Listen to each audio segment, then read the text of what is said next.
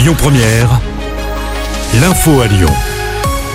Bonsoir à tous. À la une de l'actu, la ville de Lyon payera les nuits d'hôtel des familles hébergées dans les écoles. Puisque les vacances se profilent, les établissements vont donc fermer leurs portes.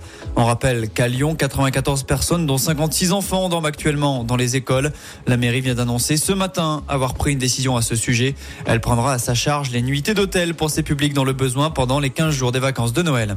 L'actu, c'est aussi cette nouvelle agression d'une inspectrice du permis de conduire près de Lyon.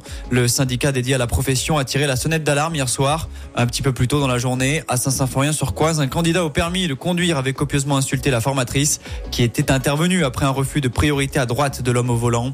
Conséquence, les examens avaient été annulés hier sur le centre. Une plainte a été déposée. En parlant route, on vous rappelle la mise en place de la circulation différenciée sur l'agglomération lyonnaise. La raison, un épisode de pollution aux particules fines dans le bassin lyonnais, mais également dans le nord Isère. Conséquence, depuis ce matin, dans le périmètre de la ZFE, la zone à faible émission, seuls les véhicules munis d'une vignette critère allant de 0 à 3 peuvent circuler.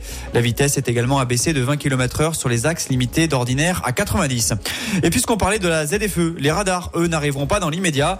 L'État qui souhaite en installer dans ces zones à faible émission repousse l'échéance. Évoquée dès 2016, la date envisagée serait désormais fin 2025.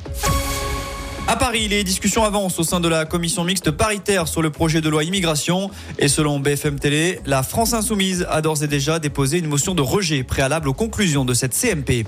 On poursuit avec un mot de culture avec la mission du patrimoine. Ce projet porté par le lyonnais Stéphane Bern, c'est le château de Rochebonne situé à Thésée qui a été sélectionné chez nous. On apprend que 300 000 euros seront alloués à l'édifice. C'est le montant maximum pour un lieu en péril.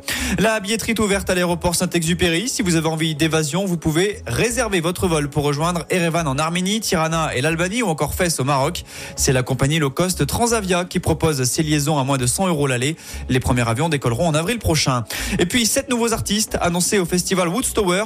Hamza et MPL notamment se produiront le vendredi 30 août. Nina Kravis ou encore Mutt sont attendus le lendemain au Grand Parc de Miribel-Jonage.